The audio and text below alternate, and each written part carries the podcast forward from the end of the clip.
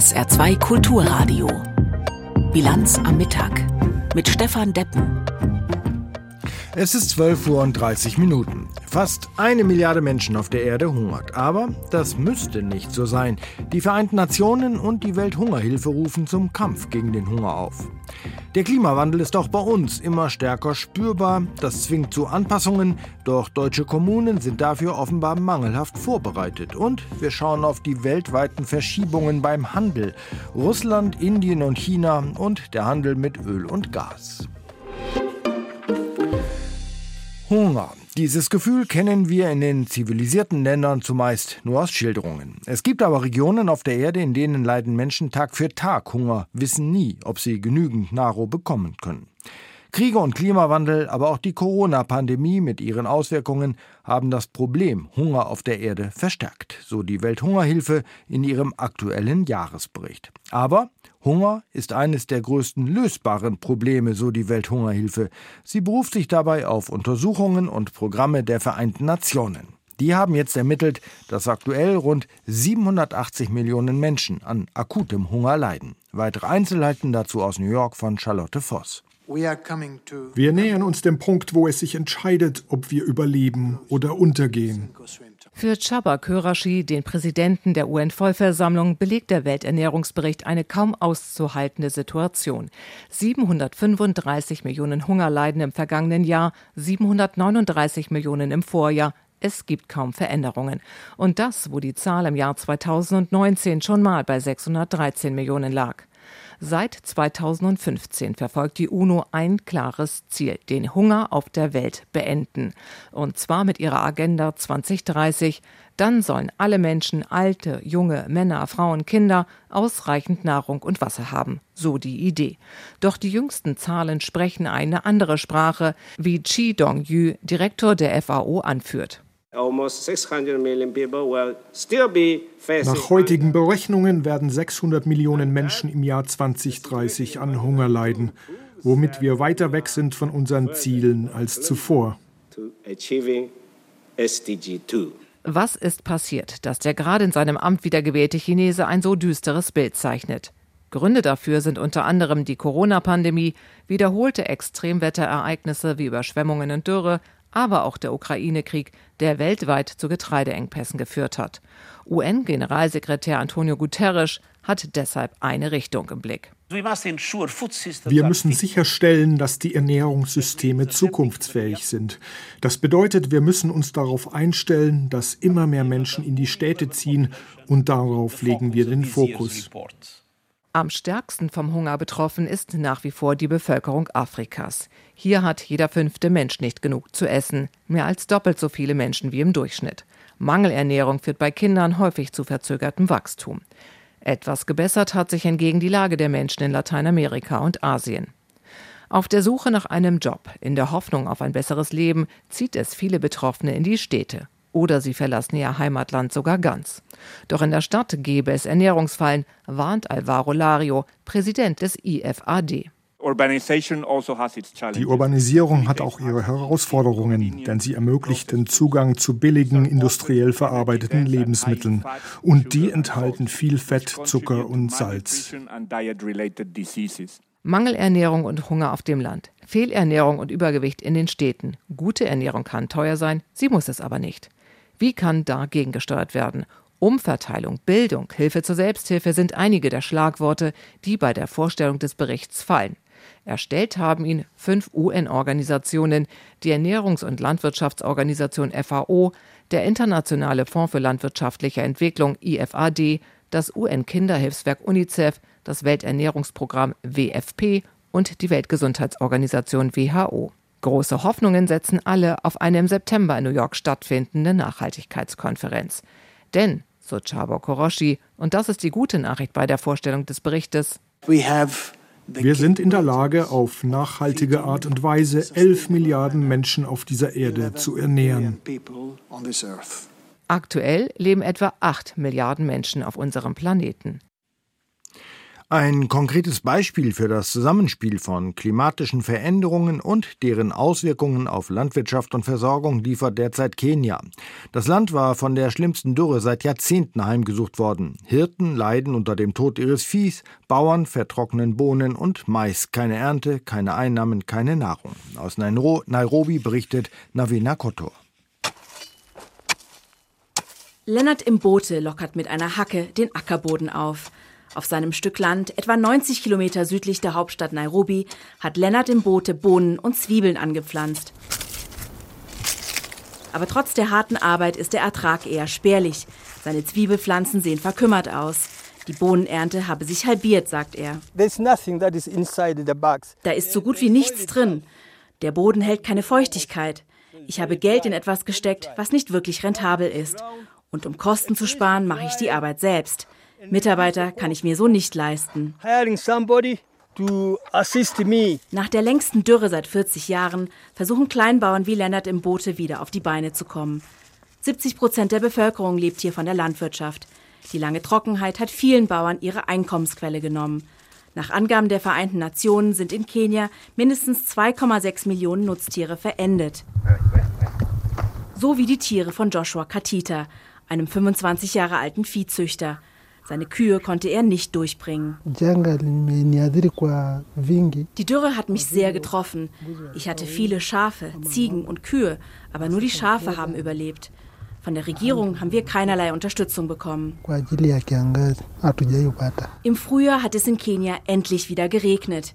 Aber weder die Produktion von Grundnahrungsmitteln wie Mais, Bohnen oder Hirse noch der Viehbestand haben sich von der Rekorddürre bislang erholt. Es sind weiter mehr als fünf Millionen Menschen von akuter Ernährungsunsicherheit betroffen. Die Wetterextreme werde es immer häufiger geben, sagt Klimaforscherin Linda Ogalo. Die normalen Witterungsverläufe gibt es nicht mehr. Das bedeutet, Trockenperioden sind länger, als sie es jemals waren. Nasses Wetter bringt extremen Regenfall mit sich. Es geht von einem Extrem ins nächste. Und der Grund dafür ist die Erderwärmung.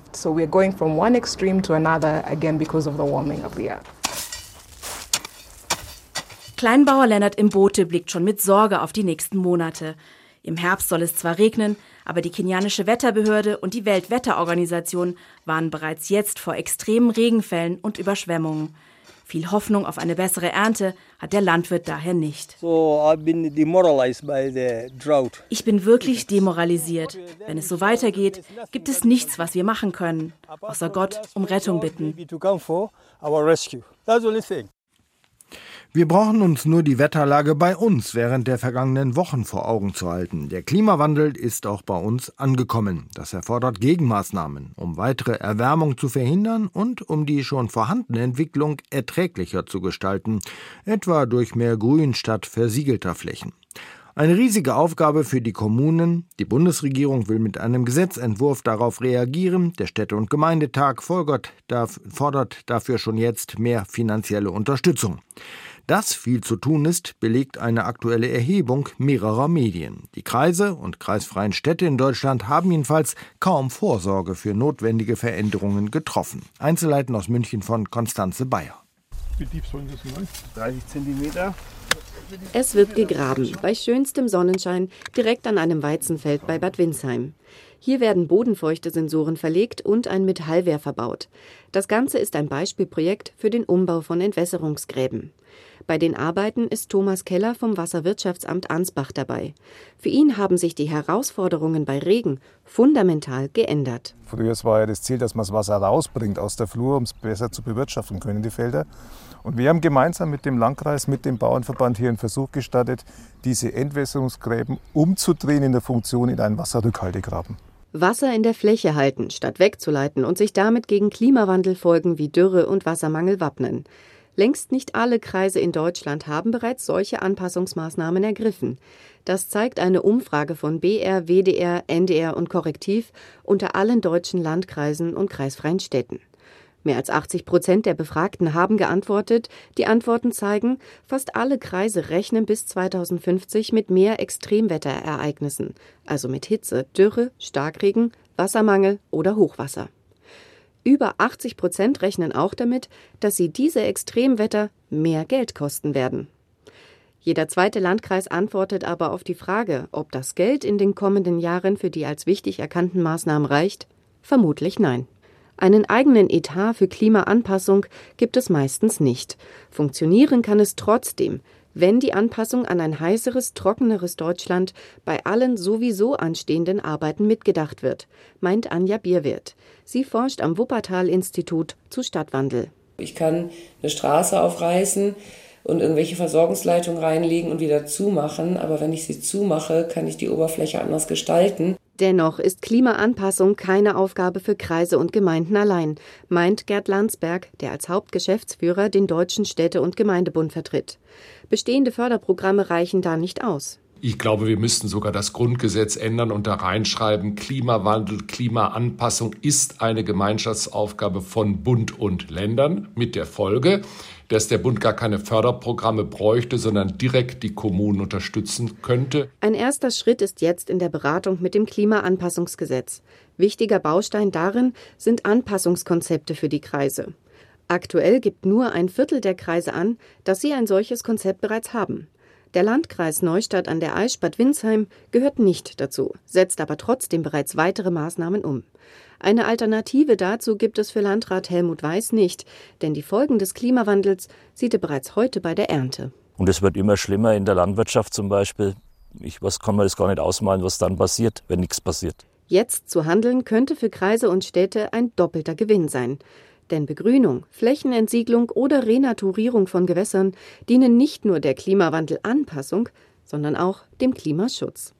12 Uhr und annähernd 42 Minuten. Wir kommen zu den Nachrichten in der Bilanz am Mittag und die hat heute Katrin Aue für uns.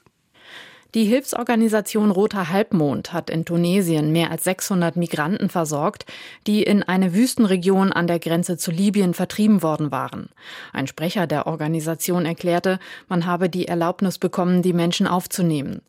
In der vergangenen Woche war es in der tunesischen Hafenstadt Sfax zu Ausschreitungen gegen Flüchtlinge gekommen. Danach flohen hunderte Migranten in die Wüste oder wurden von Sicherheitskräften an die Grenze zu Libyen gebracht.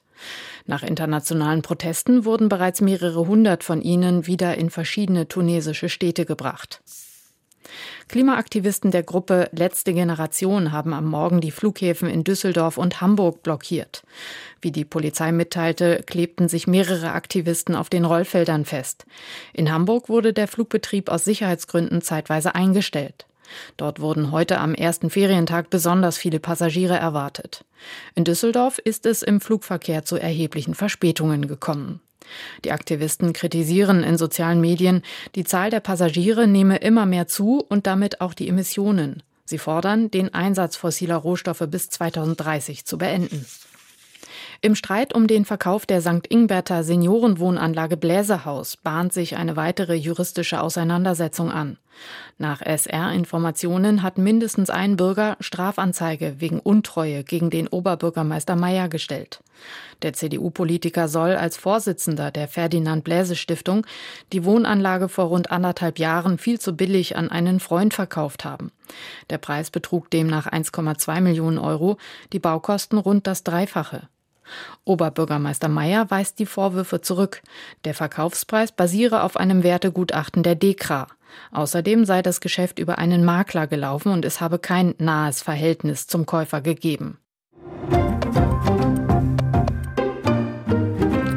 Was auch immer international getan wurde, bis jetzt ist es nicht gelungen, Russland dazu zu bewegen, den Krieg gegen die Ukraine zu beenden.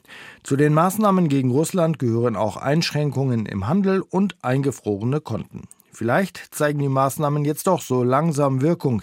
Jedenfalls weist der russische Staatshaushalt für das erste Halbjahr dieses Jahres ein Defizit von 26 Milliarden Euro aus. Im ersten Halbjahr 22 hatte es noch einen Überschuss gegeben. Weitere Einzelheiten dazu von Stefan Lag. Die für den russischen Haushalt so wichtigen Steuereinnahmen aus dem Öl- und Gasgeschäft sanken im ersten Halbjahr um 47 Prozent. Das russische Finanzministerium machte dafür unter anderem die niedrigen Preise für Rohöl verantwortlich. Der unabhängige russische Wirtschaftsexperte Wladislaw Inozemtsev, der mittlerweile in den USA lebt, ist überzeugt, dass die westlichen Sanktionen dafür verantwortlich seien, dass weniger Geld in die Staatskasse des Kreml fließt. Im Interview mit dem ARD Hörfunk sagte er, der einzige Grund dafür ist, dass Russland gezwungen war, wegen der Sanktionen in Europa und der Preisdeckelung für russisches Rohöl seine Exporte zu diversifizieren. Die Lieferungen gingen vor allem an Indien, China und die Türkei. Diese drei Länder hätten ihre Importe teilweise deutlich gesteigert. Russland habe davon aber nicht profitieren können, so Inosiemtsev. Uh, Indiens Importe sind teilweise um das 19-fache gestiegen, Chinas Importe um 40 bis 45 Prozent und die Türkei erhöhte ihre Importe ebenfalls. Diese drei Länder verlangten große Preisnachlässe, weshalb die Erlöse aus dem Ölgeschäft fielen. Laut Experten machte sich vor allem der von den westlichen Industrienationen verhängte Ölpreisdeckel von 60 Dollar pro Barrel Rohöl bemerkbar, das auf dem Seeweg exportiert wird. Selbst im russischen Staatsfernsehen wird der Zusammenhang so gesehen. Der Preis für die russische Ölmarke Urals sank im Dezember, nachdem die EU-Länder und die G7 die Preisdeckelung für den russischen Brennstoff eingeführt hatten. Nach Angaben des Finanzministeriums war der Durchschnittspreis im Juni des Vorjahres im Vergleich zum Juni dieses Jahres anderthalb Mal höher. Noch im Frühjahr hatten Zahlen aufhorchen lassen, wonach Russland so viel Erdöl exportiere wie schon lange nicht mehr. Im Monatsbericht der Internationalen Energieagentur IEA hieß es, dass Russland im März im Durchschnitt 8,1 Millionen Barrel Öl pro Tag in andere Länder exportiere. Dies sei der höchste Exportwert seit April 2020. Allerdings sank gleichzeitig der Erlös aus dem Ölverkauf deutlich. Laut IEA musste Russland im Jahresvergleich einen Einbruch seiner Einnahmen um etwa 43 Prozent in Kauf nehmen. Alexander Djukow, Chef von Gazprom Neft, der Ölsparte des russischen Energieriesen Gazprom, baut auf die mittel- und langfristigen Chancen fernab des europäischen Marktes. Wir sehen die Notwendigkeit und den Bedarf an Öl auch über den Horizont des Jahres 2030 hinaus. Und das, was wir beobachten, ist natürlich die Verschiebung der Nachfrage und des Konsums in Richtung Süden und Osten. So Djukow auf dem diesjährigen Petersburger Wirtschaftsforum Mitte Juni. Trotz der Umorientierung Richtung Osten, die Europäische Union spielt als Abnehmer russischen Öls auch noch eine gewisse Rolle, auch wenn Länder wie Deutschland kein Öl mehr aus Russland beziehen. Ja, Öl aus Russland darf nur noch in Ausnahmefällen nach Europa verschifft werden. Das schafft Umgehungsstrategien, etwa über Indien. Aber auch Indien selbst schlägt aus dem weitgehenden Embargo der EU gegenüber russischen Ölimporten Kapital. Der Handel mit Russland hat sich extrem ausgeweitet. Aus Neu-Delhi berichtet Samuel Jakisch. Zwei Millionen Ölfässer passen in ungefähr 10.000 Tanklastwagen oder in fünf Öltanker. Und das ist die Menge an Rohöl, die Indiens Häfen aus Russland im Juni erreicht hat, und zwar an jedem einzelnen Tag. Das Öl hat die beiden Länder wirtschaftlich eng zusammengebracht, berichtet Indiens Außenminister Subramanyam Jaishankar. You know, unser Handelsvolumen betrug vor dem Ukraine-Konflikt jährlich ca. 12 bis 14 Milliarden US-Dollar. Letztes Jahr waren es schon 40 Milliarden. Indien profitiert davon, dass Russland seit den Sanktionen des Westens neue Abnehmer für sein Öl finden muss und es deshalb auf dem Weltmarkt sehr günstig anbietet.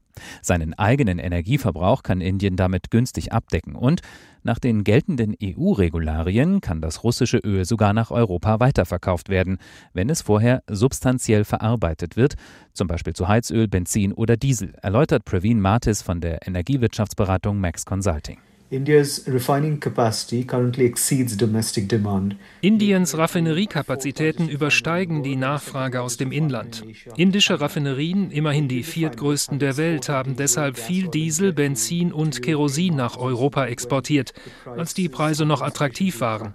Erst kürzlich hat die Regierung den privaten Raffinerien sogenannte Binnenmarktverpflichtungen auferlegt. Mit Benzin und Diesel muss jetzt zuerst das Inland ausreichend versorgt sein, bevor Brennstoff exportiert werden darf. Dass Indien sich inmitten des Krieges gegen die Ukraine auch Russland wirtschaftlich zuwendet, dazu steht die indische Regierung selbstbewusst. Man strebt sogar ein Freihandelsabkommen an. Und neben russischem Öl, Getreide und Dünger interessiert sich Indien auch für französische Kampfflugzeuge und deutsche U-Boot-Technik.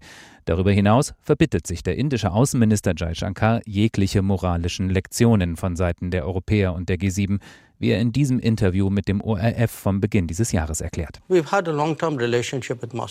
haben eine weit zurückreichende Beziehung mit Moskau und es ist wichtig, diese Geschichte zu betrachten. Unsere Beziehung geht nämlich zurück auf eine Zeit, in der westliche Demokratien eine Militärdiktatur namens Pakistan aufgerüstet und zugleich Indien den Kauf von Verteidigungswaffen versagt haben. Wenn wir also schon über Prinzipien reden, dann sollten wir auch auf die Geschichte zurückblicken.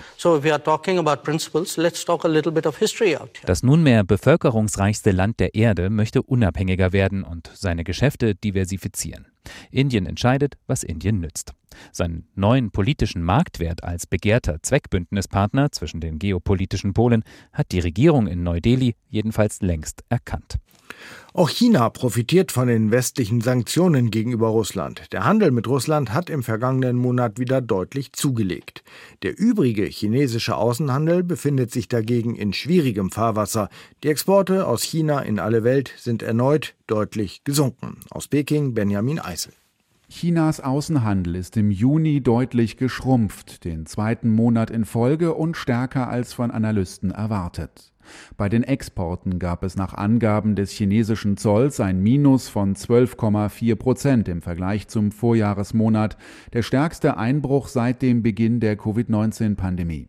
Die größte Exportnation der Welt tut sich zunehmend schwer, auf dem schwächelnden Weltmarkt Abnehmer zu finden für chinesische Produkte. Hohe Inflation, steigende Zinsen und teure Energie belasten die Nachfrage weltweit. Auf die sinkende Auslandsnachfrage wegen der schwächelnden Weltkonjunktur wies auch Zollsprecher Lü Daliang hin bei der Vorstellung der Zahlen in Peking. Dennoch sei Chinas Wirtschaft widerstandsfähig und voller Kraft und Potenzial. Die langfristig gute Basis habe sich nicht verändert. Auch die Importe nach China gingen im Juni zurück um 6,8 Prozent im Vergleich zum Juni 2022. Das ist unter anderem auf eine sinkende Nachfrage im Inland zurückzuführen. Eine auffällige Ausnahme beim chinesischen Außenhandel ist weiterhin Russland. Die Importe, unter anderem Öl und Gas, konnten im Juni weiter zulegen. Die Exporte in das befreundete Nachbarland haben sich sogar erneut fast verdoppelt im Vergleich zum Vorjahresmonat. Wegen des Ukraine-Kriegs haben demokratisch regierte Staaten Sanktionen gegen Russland verhängt. China dringt in diese Handelslücke vor. Währenddessen wird zunehmend deutlich, dass sich die chinesische Wirtschaft seit dem Ende der strikten Null-Covid-Politik nicht so schnell erholt wie erwartet. Die Krise in der chinesischen Wirtschaft bekommen zunehmend auch deutsche Unternehmen zu spüren, die in der Volksrepublik Geschäfte machen. Das sagte VDMA-Präsident Klaus Heusgen am Dienstag in Peking. Er geht davon aus, dass das China-Geschäft der deutschen Maschinenbauer in diesem Jahr nur zwischen 0 und 3 Prozent zulegen wird, deutlich weniger als zu Jahresanfang erwartet. Das ist schon eine durchwachsene Situation. Die, ich nenne es mal Post-Corona-Erholung, mit der wir gerechnet haben, ist in der Form nicht eingetreten. Es gab ein kleines Strohfeuer zum Jahresanfang. Jetzt entwickelt sich seitwärts. Wir gehen von einem Plus im einstelligen Prozentbereich aus. Die Erzeugerpreise fielen zuletzt und die Verbraucherpreise stagnieren. Experten befürchten, dass in China eine Deflation droht, also dass die Verbraucherpreise fallen. Das gilt als schlecht für die Wirtschaft, weil es zu einem Kreislauf aus sinkender Nachfrage und wirtschaftlicher Aktivität führen kann. Zudem steckt die hochverschuldete chinesische Bauindustrie in der Krise und besonders viele junge Chinesinnen und Chinesen finden keinen Job. Die kommunistische Staats- und Parteiführung hat sich zum Ziel gesetzt, dass die chinesische Wirtschaft in diesem Jahr um rund fünf Prozent wachsen soll, eine der niedrigsten Vorgaben seit Jahrzehnten. Einige Beobachter gehen inzwischen davon aus, dass China, wie bereits 2022, das offizielle Wachstumsziel auch dieses Jahr nicht erreichen wird. Zurück nach Europa. Deutschland und Frankreich haben sich bei der Rüstungszusammenarbeit viel vorgenommen. Beide Länder wollen eine Art Superpanzer entwickeln, als Nachfolger für die Kampfpanzermodelle, die bisher in ihren jeweiligen Armeen eingesetzt werden. Aber lange trat dieses Großprojekt auf der Stelle, weil die Interessen beider Seiten unterschiedlich waren. Diese Woche nun hat Verteidigungsminister Boris Pistorius mit seinem französischen Kollegen über das Projekt gesprochen und Fortschritte vermeldet. Einzelheiten dazu aus Berlin von Mario Kubina. Lange hat sich nichts getan beim Main Ground Combat System, dem geplanten deutsch-französischen Kampfpanzer. Aber Boris Pistorius scheint fest entschlossen, die Sache jetzt zu drehen, auch atmosphärisch. Willkommen in Berlin, ruft der Verteidigungsminister beim gemeinsamen Auftritt mit dem französischen Ressortchef Sébastien Lecornu diese Woche. Der Minister aus Paris revanchiert sich, indem er die Herangehensweise des Gastgebers lobt. Moi, j'aimerais dire à la presse allemande qu'il y a une méthode Pistorius. Von einer Methode Pistorius will Le Cornu die deutschen Journalisten also in Kenntnis setzen. Ein Ansatz, den der französische Minister so zusammenfasst. Sehr direkt, sehr offen. Das Ziel, sich aufs Wesentliche konzentrieren und nicht aufs diplomatische Drumherum. Das Wesentliche, das ist in diesem Fall die Frage, ob das noch was wird mit einem gemeinsamen Kampfpanzer. Er soll einmal den deutschen Leopard-Panzer und das französische Modell Leclerc ablösen. Seit Jahren laufen die Verhandlungen. Aber zuletzt sah es so aus, als würden sie versanden. Nationalstaatliche Befindlichkeiten, dazu ein kompliziertes Geflecht aus Industrieunternehmen beider Länder. Jakob Ross ist Frankreich-Experte bei der Deutschen Gesellschaft für Auswärtige Politik. Er ordnet den Streit so ein. Jedenfalls konnte keine Einigung erzielt werden, welche Teilsysteme des Kampfpanzers der Zukunft in welchem Land und von welchem Industrieunternehmen entwickelt werden. Beispielsweise die Kanone als Hauptwaffe dieses Kampfpanzers Pistorius schlägt beim gemeinsamen Auftritt mit Le Cornu vor, erstmal zwei verschiedene Kanonen zu entwickeln und dann bei Bedarf zu entscheiden, welches System das bessere ist. Entstehen soll ein Panzer mit großer Feuerkraft, unterstützt von Drohnen und unbemannten Fahrzeugen, das alles digital vernetzt. Auf Rückhalt in der Koalition kann der SPD-Politiker in dieser Sache setzen. Allerdings, auch wenn Deutschland und Frankreich zusammenlegen, bleiben bei so einem Milliardenprojekt für beide Seiten noch große Summen übrig. Ein Problem, das aus Sicht der CDU-CSU-Fraktion ungelöst ist auch wenn sie das Projekt an sich gut findet. Das macht der verteidigungspolitische Sprecher der Unionsfraktion Florian Hahn deutlich. Dieses Panzerprojekt ist in keiner Weise im Moment irgendwie finanziert und finanziell im Haushalt abgebildet. Das Ziel aber steht. Bis spätestens 2040 soll der Panzer zur Verfügung stehen. Wir schauen noch aufs Wetter. Heute erleben wir einen Wechsel von Sonne und Wolken bei Temperaturen von 22 bis 26 Grad. Dabei weht ein schwacher bis mäßiger Wind. Die Nacht wird dann überwiegend klar und kühl. Das war die Bilanz am Mittag mit Stefan Deppen im Studio. Weiter geht's hier mit der Auslandspresseschau. SR2 Kulturradio. Auslandspresseschau. In der internationalen Presse wird heute Bilanz des NATO-Gipfels in Litauen gezogen. Die spanische Zeitung El País meint, der Gipfel habe alle Erwartungen übertroffen. Die Türkei hat unerwartet grünes Licht für den schwedischen Beitritt gegeben und die Position der Ukraine als künftiger Bündnispartner hat sich gefestigt, so dass das Land die Aussicht auf eine Aufnahme hat, wenn auch nicht vor Ende des Krieges. NATO-Generalsekretär Stoltenberg hat zu Recht den historischen Charakter dieses Gipfels hervorgehoben und die unternommenen Schritte als die größte europäische Verteidigungsanstrengung seit dem Kalten Krieg bezeichnet. Die NATO wächst derzeit schnell, sowohl in Bezug auf ihre Mitgliederzahl als auch auf ihre institutionelle Stärke.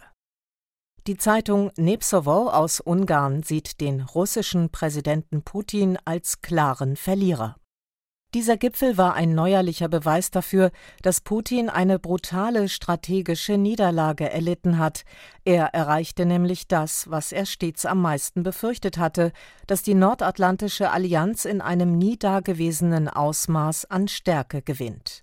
Doch sein größtes Scheitern nach den vollzogenen bzw. bevorstehenden NATO-Beitritten Finnlands und Schwedens besteht darin, dass die NATO der Ukraine eine Beitrittsperspektive angeboten hat.